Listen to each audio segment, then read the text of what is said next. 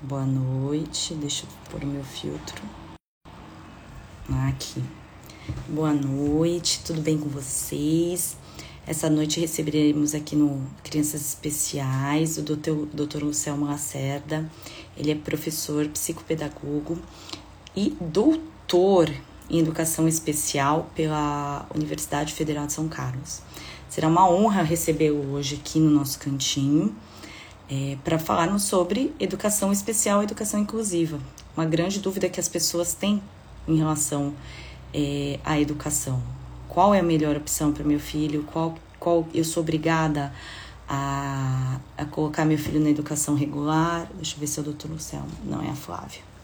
Estou esperando ele entrar aqui. Assim que ele entrar, doutor Lucelmo, assim que, eu, que o doutor entrar, me chama que daí eu já coloco na live. Enquanto isso, eu vou falando boa noite de novo. Maxi, Carla, Glauci, Ares Construções, Max Medina, Rosimara, Graça, boa noite. Eu não tô vendo se o doutor Anselmo já tá aqui, peraí. Ele não está aqui. Deixa eu ver se eu encontro ele aqui. Esperar Aqui. Já adicionei o doutor Lucelmo. Vamos lá. Olá, boa noite. Ah, doutor Lucelmo, tudo bem? Tudo jóia, como vai? Que honra recebê-lo aqui no nosso cantinho. Né? Eu Hoje... fico feliz pelo convite, é sempre importante essa discussão. É, e, é, e é talvez na pandemia seja mais urgente do que nunca, né? Sim, deixa eu pôr aqui. Fiz essa arte para porque daí o pessoal vai entrando na live, fica mais fácil eles saberem o um assunto da live, né? Ah, muito bom, muito bom. É, porque daí você coloca pequenininho lá no lá embaixo, o pessoal, mas é sobre o quê? É sobre o quê? É. é que o Sim. doutor é uma referência, as pessoas não vão falar, mas eu às vezes eles falam, quem é isso aí? Quem é isso aí? que você é, é, assim, não, mas eu acho que fica mais fácil mesmo, porque as pessoas fazem perguntas ligadas à ideia, a, ao tema, é muito bom. Né, é o que nós estamos falando, porque normalmente a gente começa a fazer live, eu, como eu estou tratando muito de auxílio emergencial, às vezes eu estou fazendo live, e aí, doutor, porque eu sou advogada também, e aí, doutor, tem meu benefício, eu só recebi a primeira parcela, o que eu faço? Gente, a matéria é outra aqui. Então, seja bem-vindo. E nosso cantinho está à disposição do doutor. Eu que agradeço, eu agradeço muito pelo convite. É, eu considero esse, esse tema o, um, dos temas mais importantes e que eu acho que é um dos temas mais é, difíceis de compreender é, e é de uma responsabilidade enorme para as pessoas tomarem decisão. E, e existem algumas questões que eu, que eu tenho, tenho discutido no Brasil recentemente, né?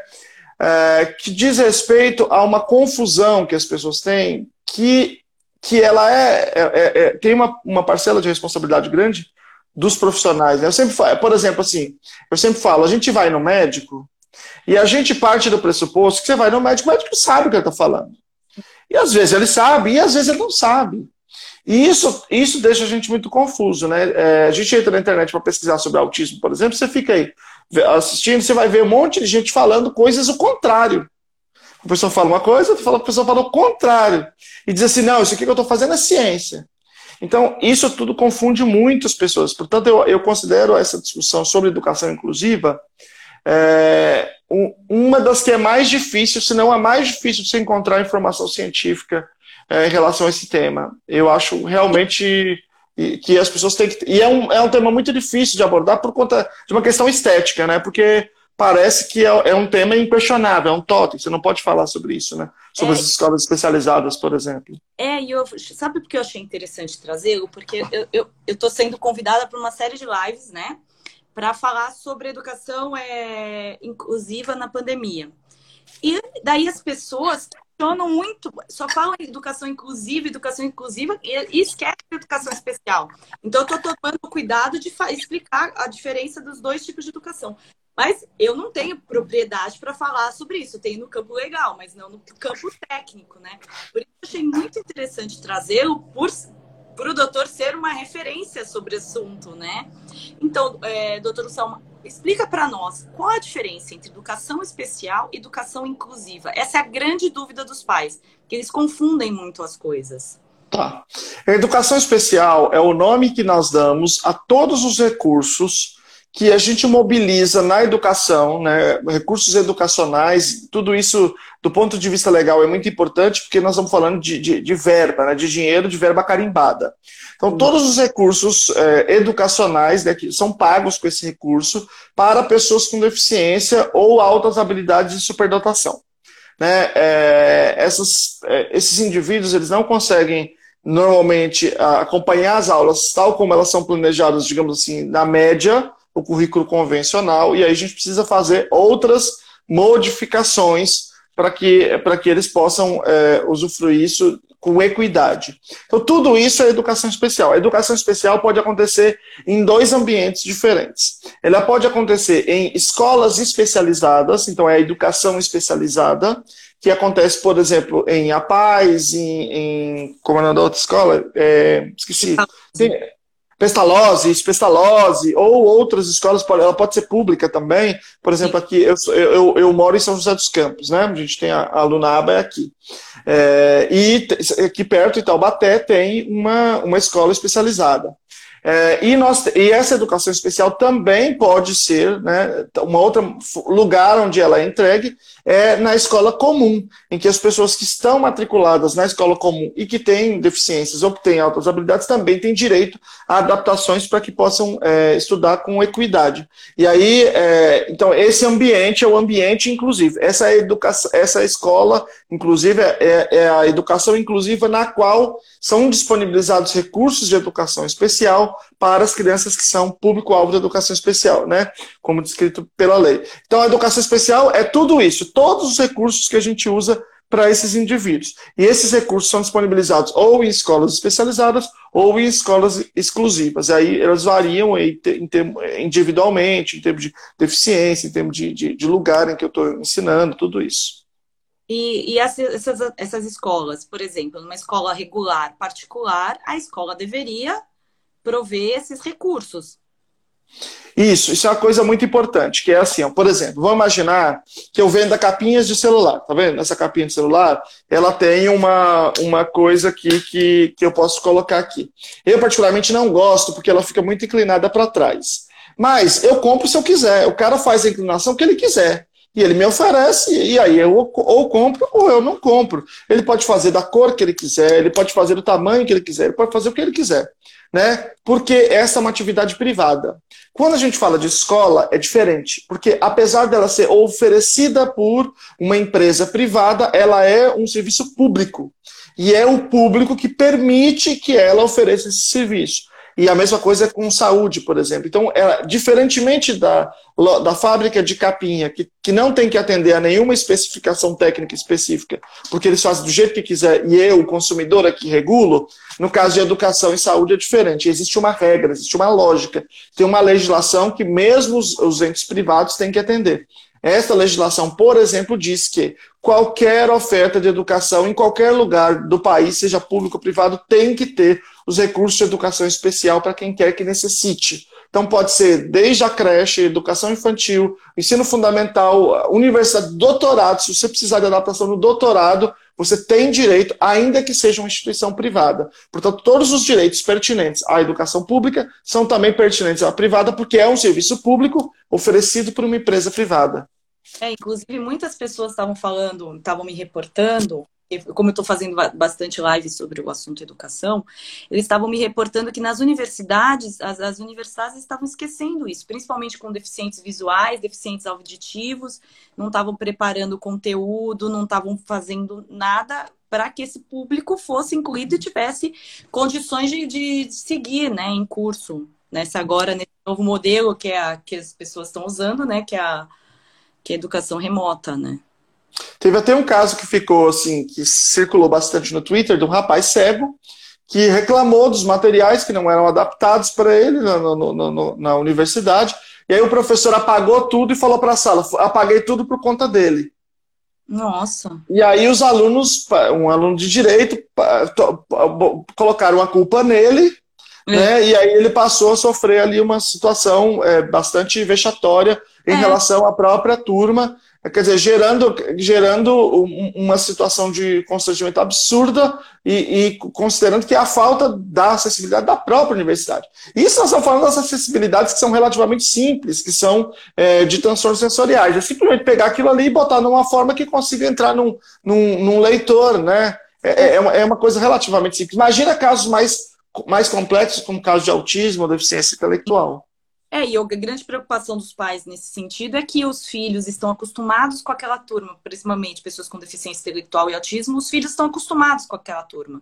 Então não está havendo adaptação curricular, consequentemente não está havendo as avaliações, consequentemente esse, essa, esse, esse jovem ou essa criança vai ficar retido e não vai conseguir seguir com a turma. E o comprometimento educacional vai, vai gerar, vai ter um grande impacto, provavelmente. Tal, talvez o pior não seja isso, o pior é que ele não vai ficar retido.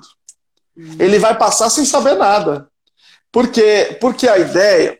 Mas isso vem isso independe de, de pandemia, infelizmente. O que acontece é o seguinte, ó. Quem é professor aqui, quem está na live, quem é professor, sabe o que eu estou falando. É, eu sou professora de sala de aula há mais de uma década, então funciona assim. Você vai para o conselho de classe, alguém diz assim, fulano, você deu quatro para Cicrana aqui, falou para o professor, mas ele é inclusão. Ah, desculpa, é, põe cinco aí que eu vou mudar aqui no diário. Nossa. Aí daqui a pouco alguém fala assim, ó, oh, oh, falar para a coordenadora, coordenadora, fulano é inclusão? É, é inclusão. Trouxe lá, eu trouxe. Ah, então eu vou colocar cinco aqui no dia. E essa é a avaliação que se faz, quer dizer, é, é uma ideia completamente formalista que circula entre os professores, que é assim, é a inclusão da assim que passa.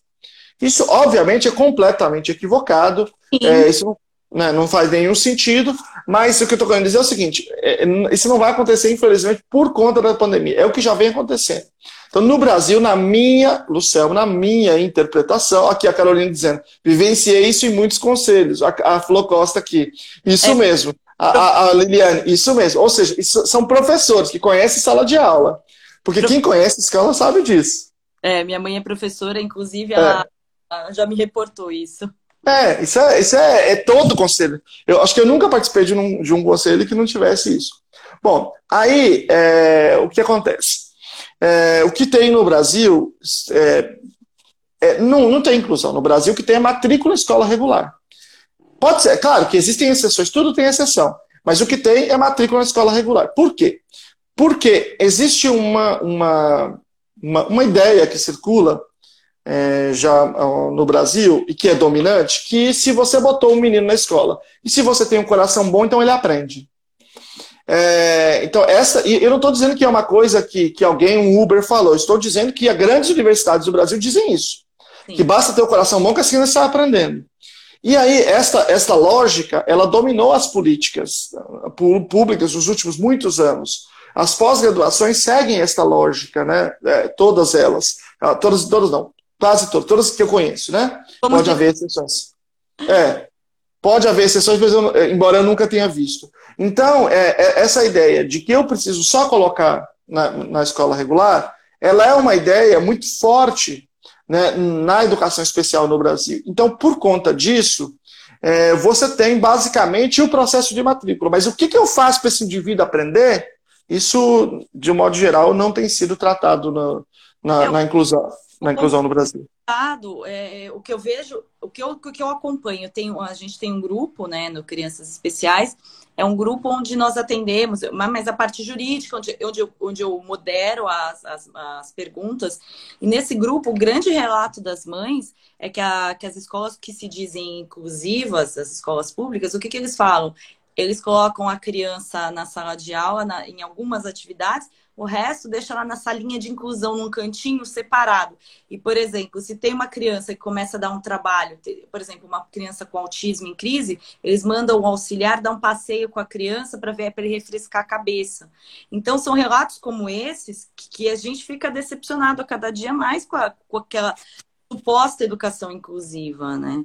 E assim, o nosso grupo a gente trata muito aqui no Instagram é outro padrão, mas lá no grupo é, são pessoas extremamente em vulnerabilidade social, assim, é absurdo. E tem pais que preferem não levar os filhos na escola porque não tem profissional de apoio. É, e quando tem, como diz o Luiz Vicente aqui, né? Ah, Luiz Vicente, alguma outra pessoa tinha falado, né? Os mediadores são vistos como babás. Muitas vezes é visto assim como uma pessoa que. Sim, que vai é... para acalmar a criança e não necessariamente vai fazer atividade com a criança. Claro, tem alguns que são. São, são porque da outra vez eu, eu generalizei, alguns dos nossos seguidores é, me crucificaram. Agora eu não generalizo nada.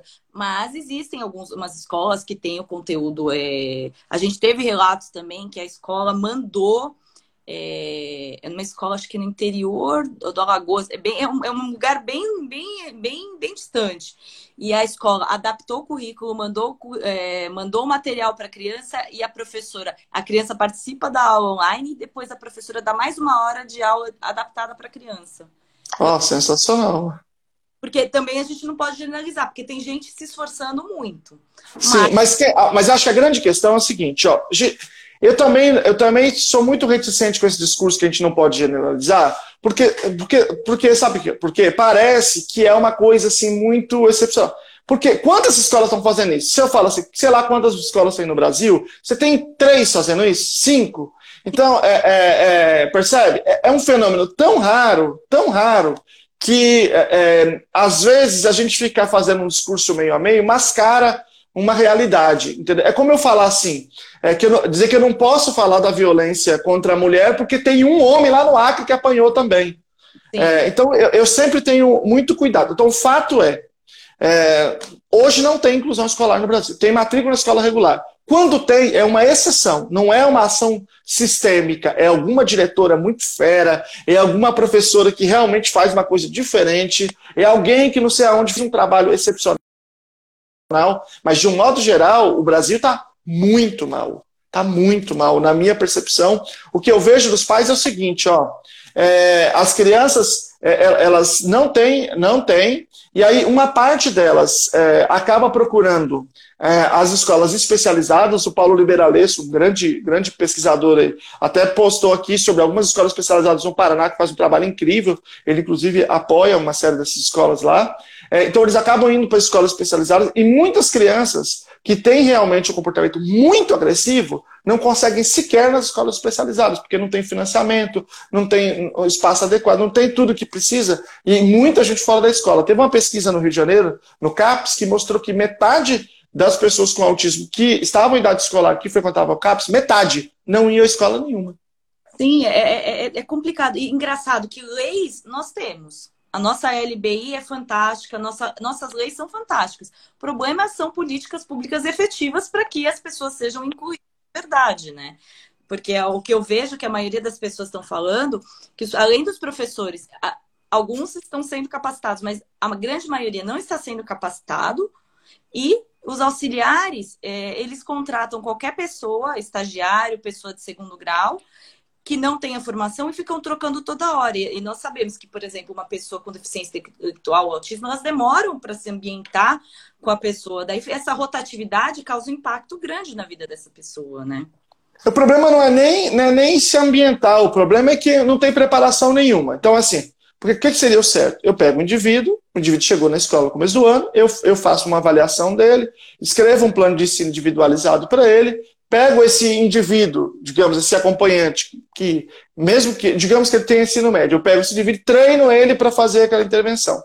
E aí ele já, ele já chega na sala, o primeiro dia que ele entra na sala, ele já sabe o que precisa fazer. Agora, hoje não, eu, eu pego esse indivíduo e falo, vai lá para a sala e boa sorte. Então ele vai tentando, ele vai, é na tentativa e erro. E aí ele tenta uma coisa e não dá certo, tenta outra não dá certo, tenta outra não dá certo. Aí ele vai. Quando ele começa a acertar mais do que ele erra, aí ele é trocado. Sim. Então, então o problema é que já lá no começo as coisas são, são é, é, organizadas, né? Para trabalhar na tentativa e erro. E aí é, é péssimo, né? Porque aí realmente não tem condição. E só explica para o pessoal, porque algumas pessoas não sabem o que, que é o PEI, né? O plano escolar. Plano. O plano de, o plano de ensino individualizado, ele é, ele é um, uma ferramenta que, que descreve todos os recursos de educação especial de uma escola para um indivíduo. Então, por exemplo, a gente vai, nesse plano de ensino individualizado, vai descrever, é, deveria, né, pelo menos, ter lá a avaliação do indivíduo e lá descrever quais são os objetivos com eles, os objetivos de ensino, é, ter lá as lições, né, os programas de ensino para ele, ter lá escrito também quais são os, as formas de, de registro disso, ter um protocolo de conduta para questões mais, é, digamos, pontuais, se o indivíduo tem, tem alergia, se ele, ele come, se é, alguma coisa é, é pode é, é, ser gatilho para uma, uma situação agressiva. Então, o PEI é o documento que tem essas coisas. Né? É lá que a gente congrega tudo isso. Isso é, uma ferramenta utilizada no mundo inteiro é, como um guia para o processo de, de, de inclusão. No Brasil, de um modo geral, praticamente não se usa. Quando se usa, se usa de uma forma genérica, tipo assim, uma frase de autoajuda assim: valorizar a cognição e as habilidades cognitivas de forma positiva para, para incrementar a comunicação. Isso aí não, não é nada, né? É, isso são frases é pegaram no Google e não é necessariamente um plano individualizado, conforme o nome, Exatamente. aquela pessoa, né? Exatamente. Então, esse é um problema que a gente vive, o problema de, de falta de preparação técnica para implementar um processo de inclusão que seja verdadeiro. Né? Ou seja, o que, que significa verdadeiro? Significa que, que é, é eu não vou dizer assim, ah, não, está tá aí pra, só para socializar. E, e, essa frase é errada de tantas formas Primeiro, porque ninguém aprende só socialização, a gente aprende outras coisas e isso já está bem demonstrado cientificamente. É, segundo, que mesmo que fosse para socialização, digamos que eu tivesse assim, eu não tenho nenhum objetivo de outra natureza que eu tive, só tenho objetivos sociais. Ainda assim, exigiria que eu fizesse uma avaliação de habilidades sociais, escrevesse objetivos sociais, escrevesse programas de habilidades sociais, implementasse, registrasse, monitorasse, tomasse decisão baseada em dados durante o processo, ainda que fosse só de habilidades sociais. Mas não é isso. É, é assim, ó, eu vou botar ele na escola, e se Deus quiser, o fato dele ficar perto das crianças faz ele aprender assim por osmose. É isso que quer dizer. Não funciona assim, né? Exatamente. E no caso, por exemplo, do conteúdo que, que na lei fala que o conteúdo tem que ser adaptado, as provas têm que ser adaptadas. Como é que funciona esse processo? Tem que ter esse, esse PEI. De qualquer maneira, você tem que ter o PEI. E daí o professor. Ele tem que ter algum conhecimento para poder fazer essas provas adaptadas. Ele, ele, tem que ter conhecimento técnico também. Não é só o problema. ciência. Então, o problema, eu acho que aí tem a ver com o empoderamento dos pais, né? Aí tem uma frase minha aqui que eu sempre falo que as pessoas estão colocando aqui, não existe inclusão sem saber especializado, que justamente responde a essa questão, né?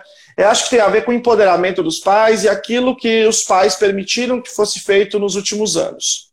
Existe uma política que eu fico impressionado com as pessoas comemorando, falando, achando o máximo, que é a Política Nacional de Educação Especial na perspectiva da educação inclusiva. Está escrito lá, na política, que é o aluno que tem que se adaptar ao currículo. É, eu vi. Está escrito na lei, na lei não, desculpe, na política, que não pode fazer adaptação nenhuma. É, eu vi. E, e, ou seja, é um absurdo essa política. Essa política é ilegal. Essa política é contra tudo que, o que, que a gente vem conquistando nos últimos anos no mundo inteiro. É contra a convenção, é contra todo mundo. E eu vejo as pessoas falando como se fosse uma maravilha. Eu, o mestrado de inclusão que saiu há 15 dias atrás é, é, é, é fundamentado nessa perspectiva. E isso por quê? Porque, porque essa, é a ideia de que, veja só, um, um belo dia, pensa assim, um belo dia vem uma, uma pessoa, ou várias pessoas, mas vamos falar de uma pessoa assim, que é um ícone, assim, né? Que é professora de uma grande universidade, e fala assim: olha, é, se eu tiver, se, todo, se tiver um atitudinal bom, a criança começa a aprender sozinha, não precisa fazer nada. E se fizer método, é ruim para ela. É? Se tiver um método, se você adaptar currículo, se você adaptar a metodologia, é ruim, péssimo para ela, vai ser horrível para ela. E aí você fala assim: bom, essa professora é professora de universidade, tem Mas doutorado. Evidência científica para comprovar. É, isso, ela, ela, deve, ela deve ser, porque os pais, eles muitas vezes se colocam nessa posição assim de, de, de, de digamos assim, é, é, baixar a cabeça para alguém que tem um doutorado.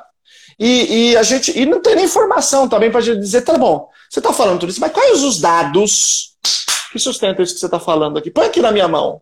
Aí a pessoa vai dizer, não, dado errado. Não pode ter dado, porque o ser humano não cabe num dado. Então, é, é, é, então, assim, então, agora a gente vai tirar no horóscopo agora, vai abrir um pombo e vai ver a víscera para ver qual que é o melhor. Então, isso, e, e, essa ideia, é, ela, ela, ela vigorou, ela vigora ainda, tem muita força essa perspectiva, né? E, e, e ela, ela, ela, ganhou espaço político, vamos dizer assim, e ela se incorporou em documentos que são seguidos por, por um monte de gente, acriticamente na minha interpretação, pelo menos, né? Então, e é, a gente precisa romper com isso. A gente só rompe com isso quando os pais estiverem empoderados. Por quê? O que, que as evidências dizem? As evidências dizem o seguinte: que inclusão escolar não é a questão de gastar bilhões. Inclusão escolar é a questão de preparar bem os profissionais que trabalham com ela. É claro que não dá para fazer nada sem nenhum recurso, mas os recursos já existem. Já existe professor de sala de recurso, na maioria dos lugares, já existe professor de, de, de, de, educação especial, que normalmente tem uma sala de recursos que toma conta. Já existem esses acompanhantes, ainda que eles não, não, não necessariamente tenham faculdade, eles existem, estão previstos na Lei 12.764 de 2012. Então, o que a gente precisa em termos de estrutura é, que gasta dinheiro, que isso é que é difícil, a gente já tem. O que falta? O que falta agora é, é, é aplicar isso da maneira correta. E o que, que é correta? É aquela que demonstrou, por meio de pesquisas, que é a que mais funciona. E é isso que falta. Então, por exemplo, a Flo Costa, é, essa que acabou de comentar aqui, ela participou esse fim de semana de um curso que a gente fez lá de brincar. E a, o pessoal saiu com a cabeça fervendo, porque ensinar a criança a brincar não é assim do jeito que o pessoal pensa, que fala assim, ah não, brinca lá, joga lá, faz uma coisa divertida, estimula. Tem, tem é a coisa mais complicada que existe. E tem cada... É super difícil. Cada idade você tem que, que respeitar o desenvolvimento da criança, né? E você precisa avaliar qual, qual o pré-requisito que precisa. Cada brincadeira tem um tipo de habilidade subjacente. Se a habilidade não está presente, você volta na habilidade, você tem que ensinar a habilidade, depois você incorpora a habilidade no brincadeira, ou você faz uma brincadeira que você possa exigir habilidade e ajudar, suplementar. E, e essas habilidades são progressivas, até eu chegar no brincar simbólico, né? Que é a mais importante, né? Porque, porque ele vai permitir acesso a muitas coisas para pessoas com autismo, por exemplo, que são habilidades difíceis para elas. Então, as coisas são muito complexas. O problema é que, como essa política se estabeleceu em um nível formal, então, por exemplo, uh, você não podia fazer é, pegar nenhum financiamento, você não podia aprovar nenhum projeto de pós-graduação durante muito tempo se não fosse baseado no, no pressuposto de que se tiver o coração bom, a criança aprende. Se você usa esse pressuposto, você tinha tudo isso. Se não, você não tinha tudo isso. Então, isso se incorporou à prática, à lógica, à formação das pessoas. Então, as pessoas que estão na universidade, hoje dando aula, na grande maioria, elas nunca foram numa escola, elas não conhecem escola. Então, o que elas sabem é o que elas leram nesses livros, que, que estão errados. Mas é isso que é, que é a história delas. Porque quem está na escola sabe que não é assim que a banda toca. Sabe que você não pode, por exemplo, fechar as escolas especializadas e botar todo mundo na escola comum, que não vai ficar tudo bem. Que isso não, não existe, isso não funciona. Esquecem que existem pessoas com deficiências é, graves. Por exemplo, eu acompanho, eu acompanho e acompanhei o trabalho de uma escola aqui em São Paulo que são múltiplas deficiências. As crianças elas vão para a escola especializada e no contraturno elas vão para a escola uh, regular. Comum. Comum. É, mas não tem como elas ficarem sem a ferramenta, sem as ferramentas da escola especializada, porque lá elas conseguem desenvolver habilidades que são treinadas para isso. É, é, uma série de coisas que numa escola, uma escola comum você não vai ter. Mas ainda assim, mas ainda assim você está falando de, de um caso de, de uma criança que consegue ir para a escola comum. Mas você tem, tem, você tem casos de, de. E aí ele precisa desse suporte. E você tem casos de indivíduos tão graves que esses estão em casa. E estão muitas vezes amarrados em casa. E que esses não têm condições de. E acaba que, é, é, pela, pela negligência que a gente tem com as escolas especializadas, eles acabam sem nenhum lugar em que eles podem ir. E isso é um enorme problema. E essas escolas que, por exemplo, eu acompanhei um outro caso que a, o, o jovem ele tinha uma síndrome rara, com grande comprometimento e a professora ia até a casa dele ensiná-lo. Então a professora ficou com ele durante todo, toda a vida dele, ficou com ele mais de 15, 10, 12 anos, a mesma professora, e foi adaptando o currículo e ele se formou no ensino médio. Existe esse tipo de educação, né? Que, a, que o professor vai até a casa da pessoa quando a pessoa tem. Existe, mas é, acontece o seguinte: qual era, qual era a condição que ele tinha? Ele tinha uma síndrome que eu não sei o nome. É uma síndrome com um nome bem difícil. Aí, tá. É uma é... tem ele mais duas pessoas, acho que no mundo. Esse, ai. Tá. Então, vou... o problema é o seguinte, que ele conseguiu, existe essa que é a educação domiciliar, mas é, é, de um modo geral ela é entendida como uma educação é, de natureza hospitalar. É, ou seja, por exemplo, é um indivíduo que, que, vamos imaginar que é um indivíduo que não pudesse ir para um ambiente coletivo, porque ele tem uma, a síndrome deve ter relação com isso, ele deve ter por algum motivo médico a impossibilidade. Então, talvez esse pai ganhou, ou ele ganhou na justiça esse direito, ou ele é uma pessoa muito influente ou de muita sorte. Né? Do contrário, do contrário, ele não iria conseguir. Então, imagina se a gente tivesse é, esses, muitos desses casos. Seria impossível até para o Estado financiar isso.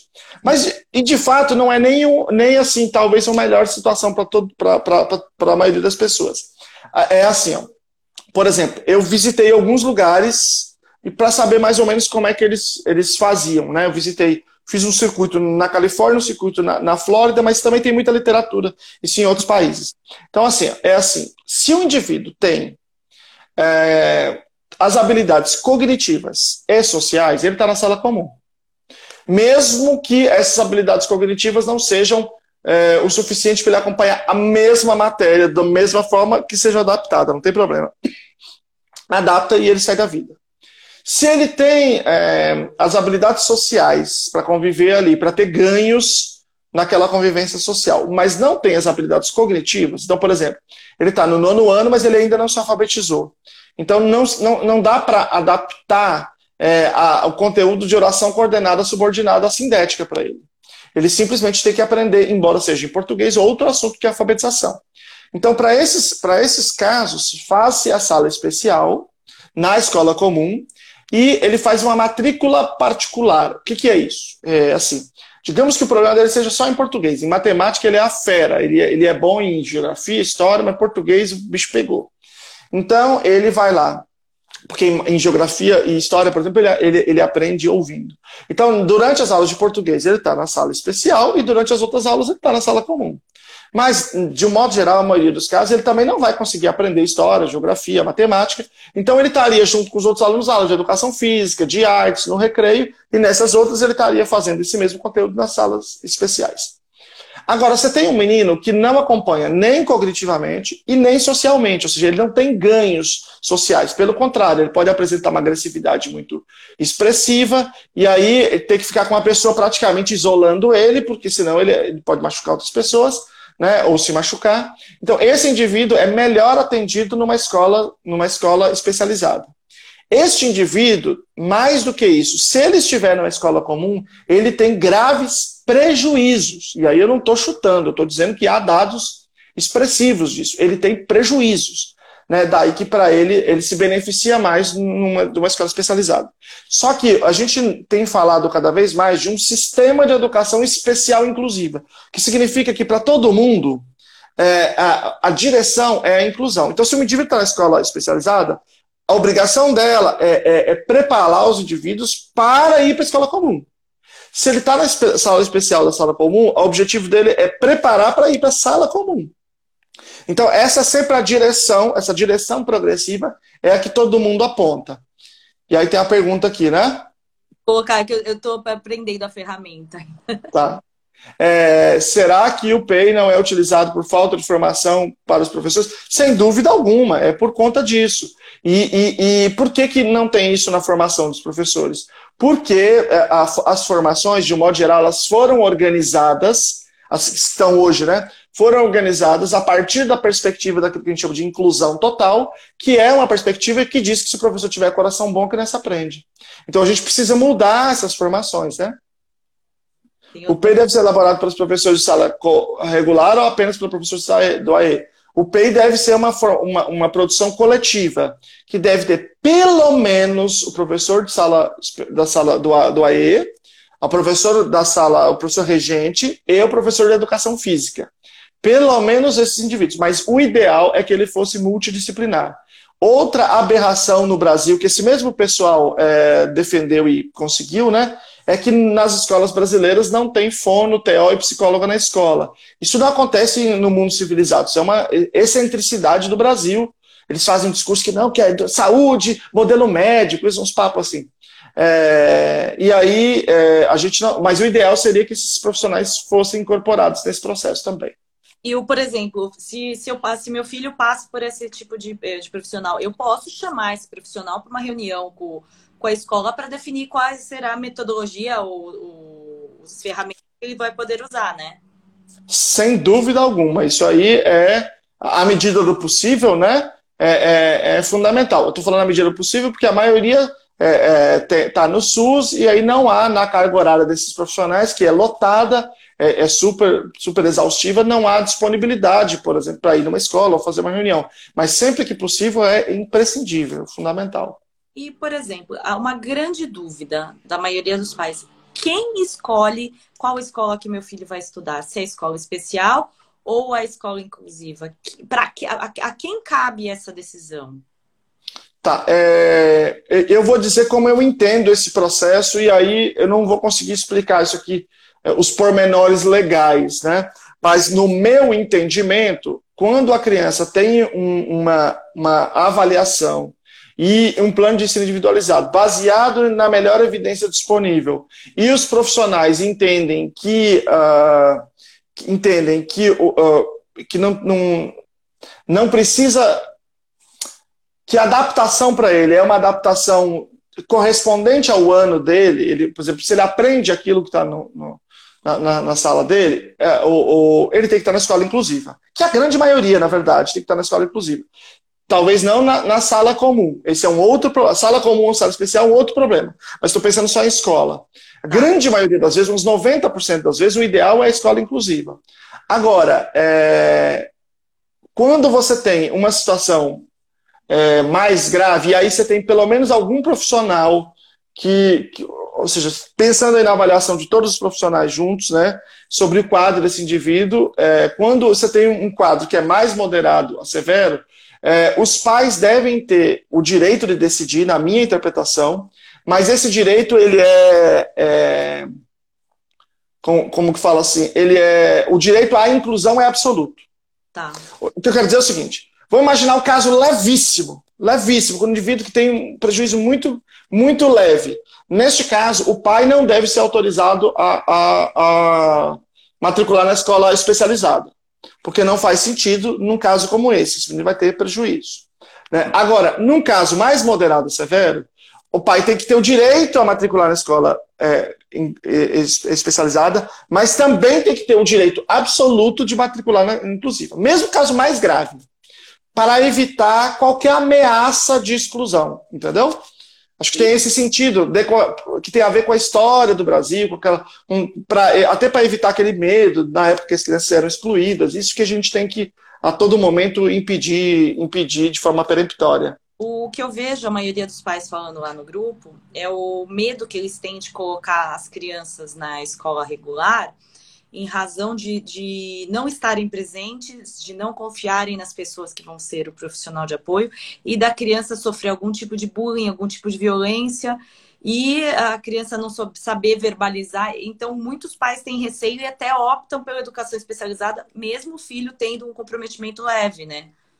Isso, e também tem uma outra coisa que também eu, eu sinto, assim, na minha percepção, parece ser é, muito importante para grande parte desses pais, que é o fato de que é, eles às vezes têm que ir para 500 terapias, eles não podem, e, e, nas escolas especializadas você já tem fono, TO e psicólogo presente, isso ajuda muito. Você desloca a criança só uma vez, né?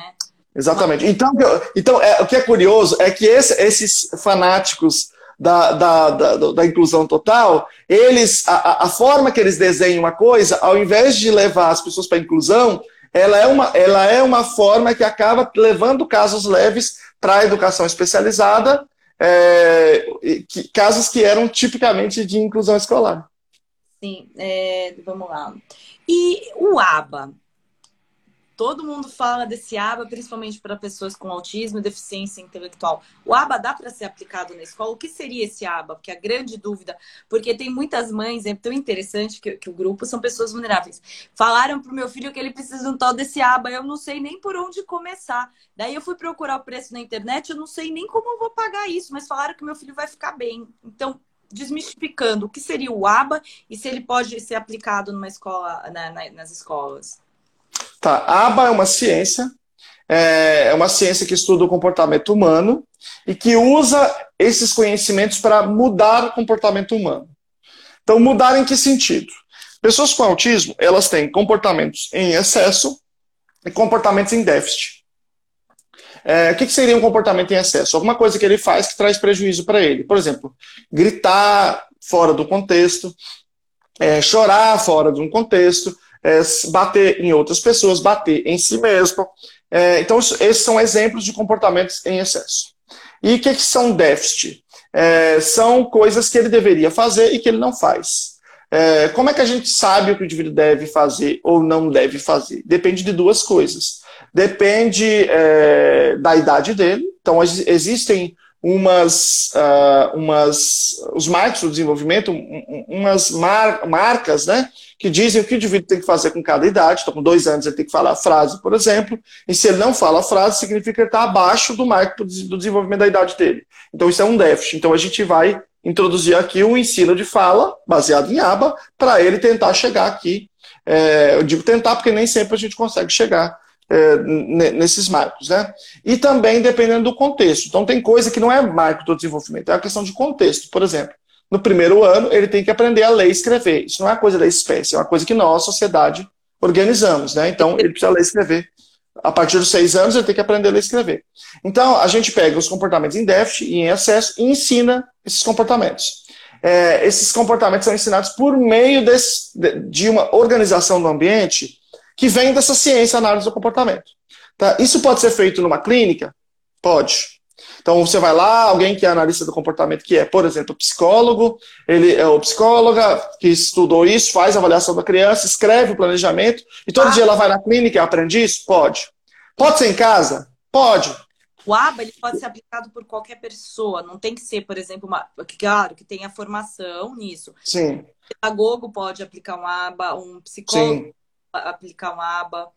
Uma Isso. aplicar o aba? Pode. É, desde que tenha o conhecimento, né? É. E aí, é, ela pode ser, ele pode fazer essa avaliação e, e, e fazer a intervenção em casa? Sim. Na, por exemplo, a Luna Aba, que é a empresa que eu sou sócio, a clínica, a gente não atende na clínica. Todos os nossos atendimentos são na, nas casas, né? Ou nas escolas. E pode ser também na escola. O ideal, aliás, é que seja na escola. É, no Brasil, essa coisa da intervenção baseada em aba, ela ser iminentemente clínica ou em casa, isso é uma distorção. Porque o lugar onde a aba é totalmente disseminada é nos Estados Unidos, né?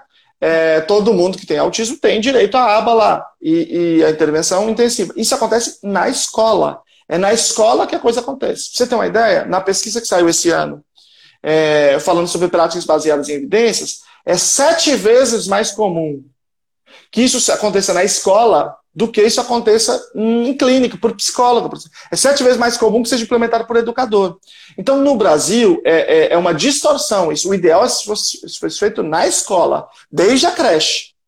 Porque aí é, a, a, a escola é praticamente o único serviço universalizado no Brasil a, a, escola chega a todo mundo, não a creche, mas o ensino infantil a partir de quatro anos chega. Então a gente teria a oportunidade de chegar justamente no público que mais precisa, que é o seu público, que é o vulnerável. Por quê? Porque, gente, quem é? é eu, tenho, eu tenho um filho com autismo e eu tenho uma intervenção baseada em aba. Mas quem é que tem? Vamos pensar em termos de quantidade. Quem é? É 1%? É 2%? Pô, é pessoas, porque é tão, é tão, é tão, é tão triste as mães, mas me falaram que eu preciso fazer isso pro meu filho, mas eu não sei nem por onde começar. Eu dei um Google, me falaram, na minha cidade nem tem gente que faz esse tipo de coisa. Como é que eu vou melhorar a vida do meu filho? Como eu posso otimizar a vida do meu filho se eu não sei nem por onde começar? E às vezes a mãe, ela não sabe, mal sabe, ela é, ela é analfabeta ela não é analfabeta, mas ela é totalmente, totalmente analfabeta funcional. Para você explicar alguma coisa para ela, é muito difícil. Então, para você ensinar a mãe poder fazer essas coisas, aplicar a, metodologia do ABA para o filho, seria praticamente impossível. E é complicado eles não terem acesso a essas, essas coisas, né? Porque eles poderiam melhorar muito a vida deles. É um absurdo que a gente ache que prática baseada em evidência para autismo não precisa. Eu vou te dar um exemplo aqui. É, esse exemplo é drástico, mas eu não vejo nenhum problema em ser drástico. É, porque é uma coisa bem conhecida. É, o que acontece? Vamos olhar o caso do câncer. O câncer é uma condição de saúde, assim como o autismo, e ele é uma condição que traz prejuízos à qualidade de vida, assim como o autismo. Apesar de ter um desfecho muito diferente, mas, mas é, é, é, essa é uma outra questão que ela não, não tem problema na nossa analogia. É, bom, para câncer, existem três é, práticas baseadas em evidências que todo mundo conhece: é a cirurgia, é a quimioterapia e é a radioterapia. Todas as três são oferecidas pelo governo. Você vai, você encaminha toda a documentação e o governo te paga. Tá? Paga tudo isso. É, para autismo, você tem é, a única único tratamento baseado em evidência assim, global, chama-se ABA. E em lugar nenhum do Brasil, ou quase nenhum lugar, o governo oferece isso. Não. Mas, agora você imagina se a gente tirasse isso para o câncer. Seria uma revolução. O presidente que tirasse isso, ele, leva, ele seria tirado lá pelo povo. Mas para autismo está tudo bem. Qual o problema? Por quê? Porque tem a ver com um monte de, de questão e tem a ver com a romantização. Não, autista tem. Autismo, que é super inteligente. Meu Deus do céu, coisa.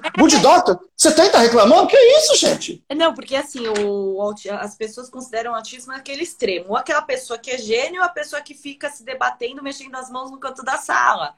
Elas não buscam saber o que é o autismo, como é que você pode ajudar uma família. Por exemplo, às vezes você tem um amigo que a família tem, as pessoas só se passam né? Então é, é mistificar é, o autismo e as outras deficiências, eu acho que deveria desmistificar e acabar com isso, né? É justamente essa a importância desse tipo de, de, de, de conversa aqui, né? A gente tentar problematizar algumas coisas, trazer um, um pouco dessa discussão para as pessoas. Porque as pessoas questionam, né? Elas questionam e não, não dão seguimento ao questionamento. Mas aqui a gente abre a palavra, a gente conversa, a gente traz informações sobre, sobre isso, né? Porque hoje em dia, é, eu estava vendo uma matéria que aumentou o número de pessoas com autismo no mundo significativamente. Talvez, né, eu não sei porque eu não sou é, especialista, talvez por falta de avaliação ou talvez por outro fator. Né? É, muito provavelmente é, é, o, maior, o maior motivo de aumento é, era a falta de avaliação, de conscientização e a própria mudança do autismo. Né? Um monte de gente hoje é, que, que, que tem um diagnóstico de, de Asperger não tinha diagnóstico de nada, porque mudou a forma da gente encarar, nem era autismo, né? Há Sim. alguns anos. Então, é, isso aumenta, mas isso aumenta o nossa, a nossa exigência da gente ter realmente é, é, uma intervenção que seja pública e especializada. Porque a aba é o seguinte: é, você tem lá as pessoas que podem pagar, que contratam particular, que vai custar aí 15, 20 mil por mês. Você tem a grande maioria que, que, que tem um plano de saúde, o plano não dá.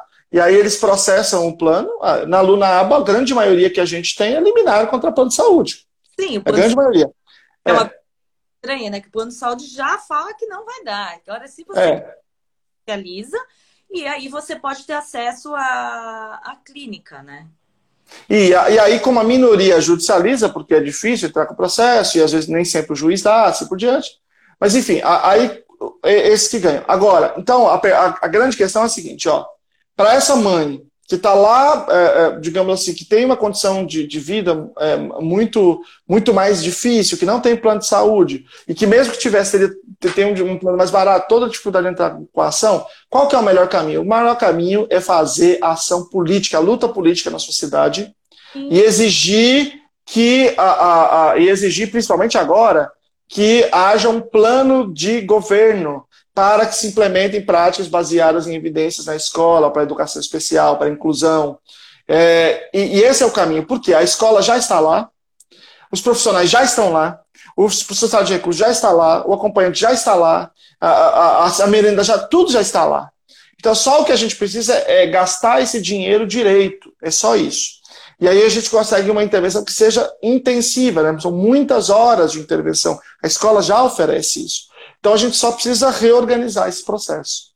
Sim, e também é normalmente as pessoas só se sensibilizam quando acontece algum caso dentro da família. Uma coisa que, que eu batalho e eu quero, que eu gostaria muito que, que todas as pessoas fossem sensibilizadas, não só as pessoas que tivessem alguma pessoa na família. Porque daí você traria mais pessoas para lutar para a causa, né? Pra... Olha, eu, eu, eu, eu, sinceramente, eu acho o seguinte. Eu acho que isso para a luta política, para a gente organizar o povo, faz sentido. Mas quando a gente fala do, do, do por exemplo, da, na prefeitura que eu sou, eu sou professor, né? o, o, o, prefeito tem dois parentes com autismo. Mas ele tem dinheiro de dar, dar sobra para pagar para os dele. Então os outros não é um problema. Então, a, a, é, é, então é, é assim, ó. É, é, o, o, que a gente tem. Agora, como é que a gente pode sensibilizá-lo? É simples, nós temos votos, eles querem agora. Então, agora, os pais, é, o que eu quero dizer é o seguinte: os pais agora, eles devem mobilizar a sociedade, mas devem. A principal questão é eles conseguirem unificar entre eles. Porque esse ano a gente vale. De, depois desse ano, a gente só vai valer daqui quatro anos que a gente vai ter valor. Esse ano a gente tem muito valor, porque vai ter eleição. Aí depois, ano que vem, meu amigo, um abraço. Sabe Se alguém achar que ano que vem vai conseguir alguma coisa, não vai conseguir nada. Mas Só sabe... daqui quatro anos. mas sabe uma coisa que eu tô vendo? Assim, é, tem várias pessoas é, relacionadas à causa lutando há muitos anos e que estão entrando para lutar é, para lutar pela causa. Mas tem tanta gente oportunista, gente que nunca, você nunca ouviu falar, pega uma foto com uma criança e fala, não, eu vou lutar sobre isso, vou lutar é, é, é uma coisa, e às vezes as pessoas são, estão desinformadas, né? As pessoas não estão, elas estão preocupadas mais com o seu dia a dia do que saber o que está no contexto. Às vezes, agora, nesse momento, as pessoas vão ter que pesquisar mais para saber aquilo que vai ser bom para elas no futuro, né?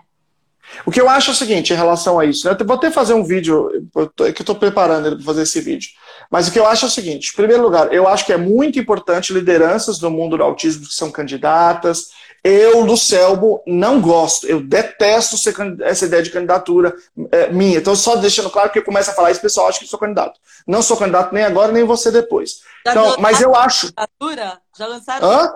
Já lançaram essa candidatura? É, toda hora alguém. Alguém pra, é, é, é mais no sentido de acusar, para para ir contra as ideias, falar, não, isso aí tá falando porque você é candidato. Eu não sou candidato a nada, mas eu sou a favor de, de pessoas que sejam candidatas, que pessoas que estão na causa aí e que, e, que, e que vão lá, que são dispostas a isso. É a coisa mais difícil, mais desgastante que tem, ter admira essas pessoas.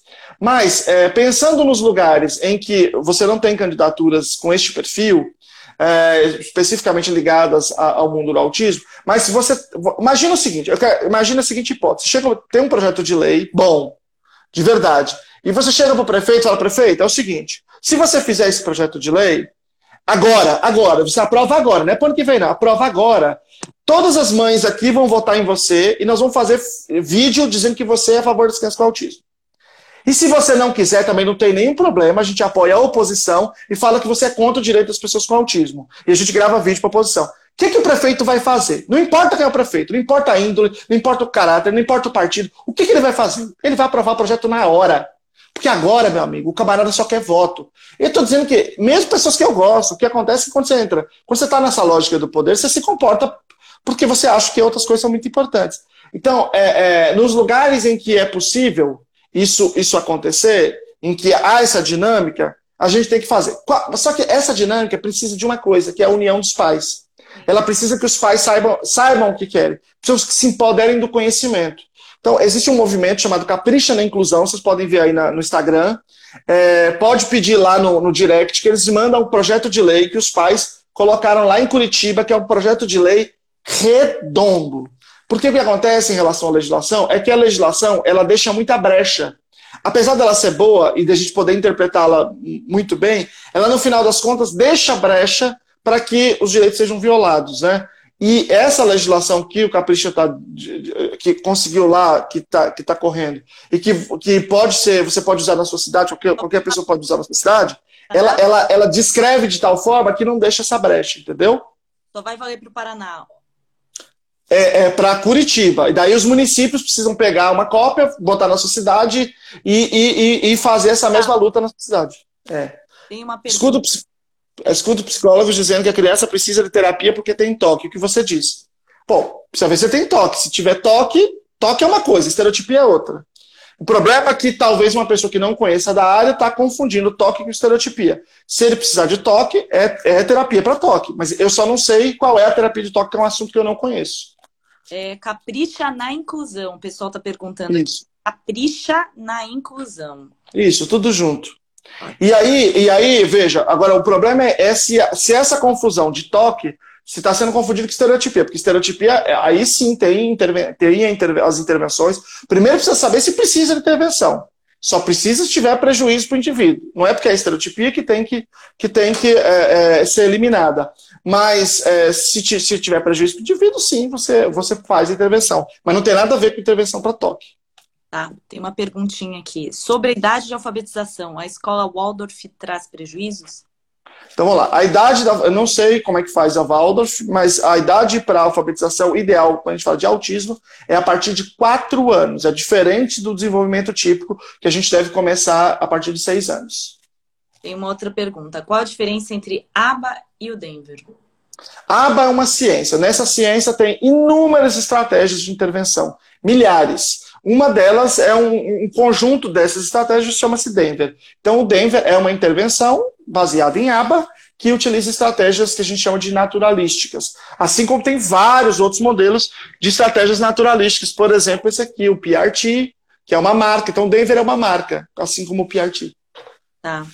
E apareceu a pergunta inteira. Os pais possuem receio por optarem por escola especializada e a criança copiar o comportamento, acho que é as rotinas de outras crianças com comportamentos negativos. Qual é o seu comentário? Isso pode acontecer de verdade.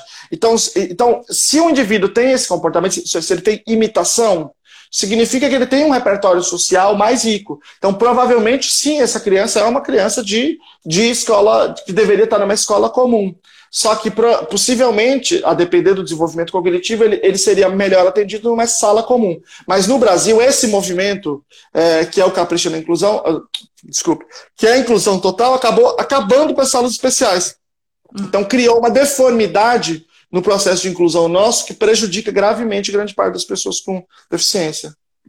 Tem mais uma perguntinha aqui, da escritora Harlene Serra. Como seria para as escolas orientar os pais quanto a esse direcionamento escolar?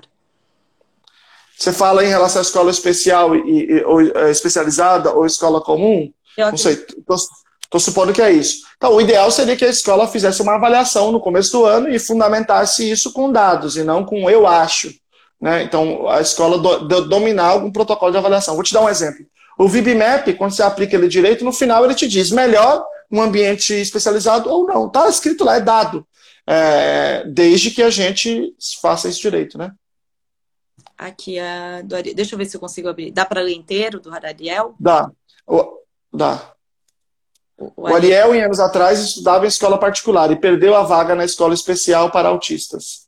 Pois é, e, e por conta desse movimento, que, que, aliás é extremamente autoritário, né? o projeto desse movimento é fechar essas escolas, é, é, eles não produzem pesquisa sobre, sobre, a melhoria da escola comum, porque é, é a ideia é, não é trabalhar com pesquisa científica, mas eles fazem um esforço para eliminar o financiamento dessas escolas.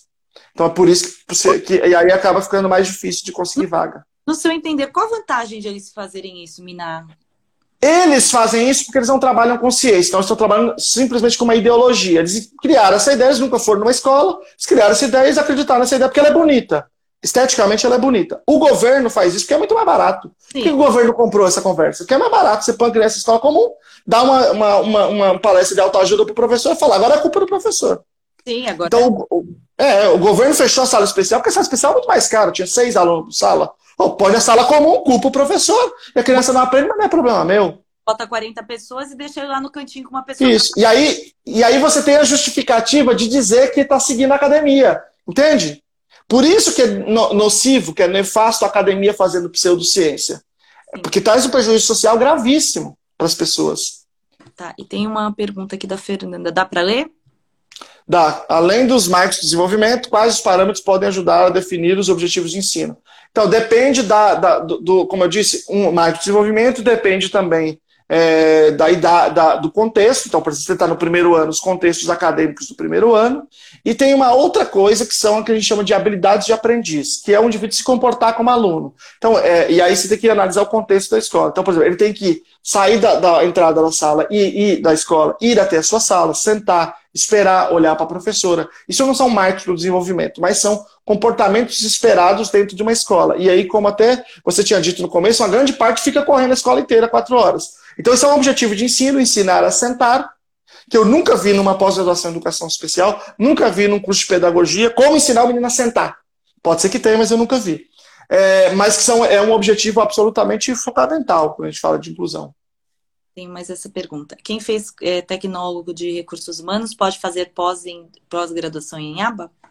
Cada instituição pode definir critérios para quem vai na, entrar na pós-graduação, mas a rigor é, pode, porque é uma graduação. A graduação não importa se ela é tecnólogo, bacharelado ou licenciatura. E a última aqui. É, tem uma, dá para você ler? Porque quando. Dá. Tá.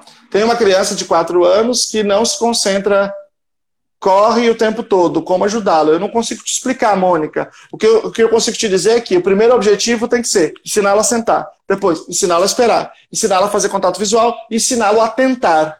Tem um livro muito bom que certamente você vai é, aproveitar muito, que tem alguns desses ensinos, que é esse aqui. Esse livro aqui, ele é bem direto. Ele, ele traz os, uh, uh, te explica como fazer, ele traz os protocolos para você registrar, ele, ele desenha, sabe quando a pessoa fala assim, você quer que eu desenhe? Então, desenha como você tem que fazer. Então, ele é, vai ser muito útil para você. Se você não conseguir anotar agora, depois você volta aqui na live, vai ficar gravado e você vê. Então, Tá bom, vamos. Nossa, todo mundo fala que quando dá uma hora derruba. A live deu já mais uma hora, deu uma hora e três e não derrubou. Quantos, quantos seguidores você tá? 230 mil. É por causa disso. O cara me falou na, um tempo atrás, eu não sabia também. Ah, Isso é uma é? novidade, eu acho. É. Eu, ah, é. eu fiz uma com o Autismo BR e ele falou que quando tem mais seguidores, eles, eles deixam mais tempo. Eu não sei quanto tempo que é. Ah, é? Então vai dar até. Porque eu falei assim, gente, todo mundo fala que aparece um cronômetro, nunca apareceu pra mim. É. Ai, que bom, vai dar tempo da gente se despedir sem cair a live, porque outro dia eu tava. Então, eu tava numa live de outra pessoa, então, daí caiu a live. É, acontece. É, essa aqui a gente já conseguiu, tem uma criança de 4 anos. Sim, sim. Tá, então acho que nós respondemos todas as perguntas que nos mandaram aqui. O Selmo, muito obrigada pela sua presença aqui hoje. Foi enriquecedora. Eu acho que o pessoal gostou bastante. Para um, um dia de feriado, tem bastante gente aqui. Agradeço a presença de todos vocês que ficaram aqui conosco hoje. Eu agradeço imensamente pela conversa, foi muito boa. Esse, esse é um dos, um dos tópicos que eu mais gosto de, de falar. Acho que é um dos tópicos mais difíceis, porque existe uma resistência muito grande é, acadêmica, então as pessoas que querem seguir carreira acadêmica, principalmente, evitam para não se queimar, porque as, o sistema, todos todo os acessos né, acadêmicos acabam ficando é, é, ligados a isso. Por exemplo, agora saiu um mestrado de educação inclusiva.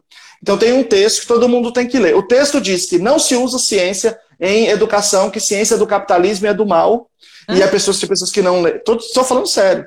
É claro que eu estou vulgarizando aqui para sintetizar. Mas ele fala que pesquisas quantitativas não podem ser utilizadas em educação, evidências não podem ser usadas, que é pessoas do capitalismo, dos conservadores de direita que, que defendem isso, e que se a pessoa for realmente uma pessoa é, libertária e crítica, ela não usa nenhum dado, ela não pode usar dados, ela pode. tem que usar só. Evidência científica. Não, não, não pode. Para educação, não. Para educação, não. É, é evidência só para outra coisa. Para educação, não pode. É, e, e, e, e, se você não fizer o seu projeto conforme esse texto, você não pode fazer o mestrado. Com dinheiro público, né? Isso é, é, é faz Sim. parte da, da política pública. É de qual? É, é de qual... Então, então, é, então para quem está começando, para quem está nessa. quem tem essa pretensão assim, acadêmica, é muito difícil se posicionar em relação a isso, né?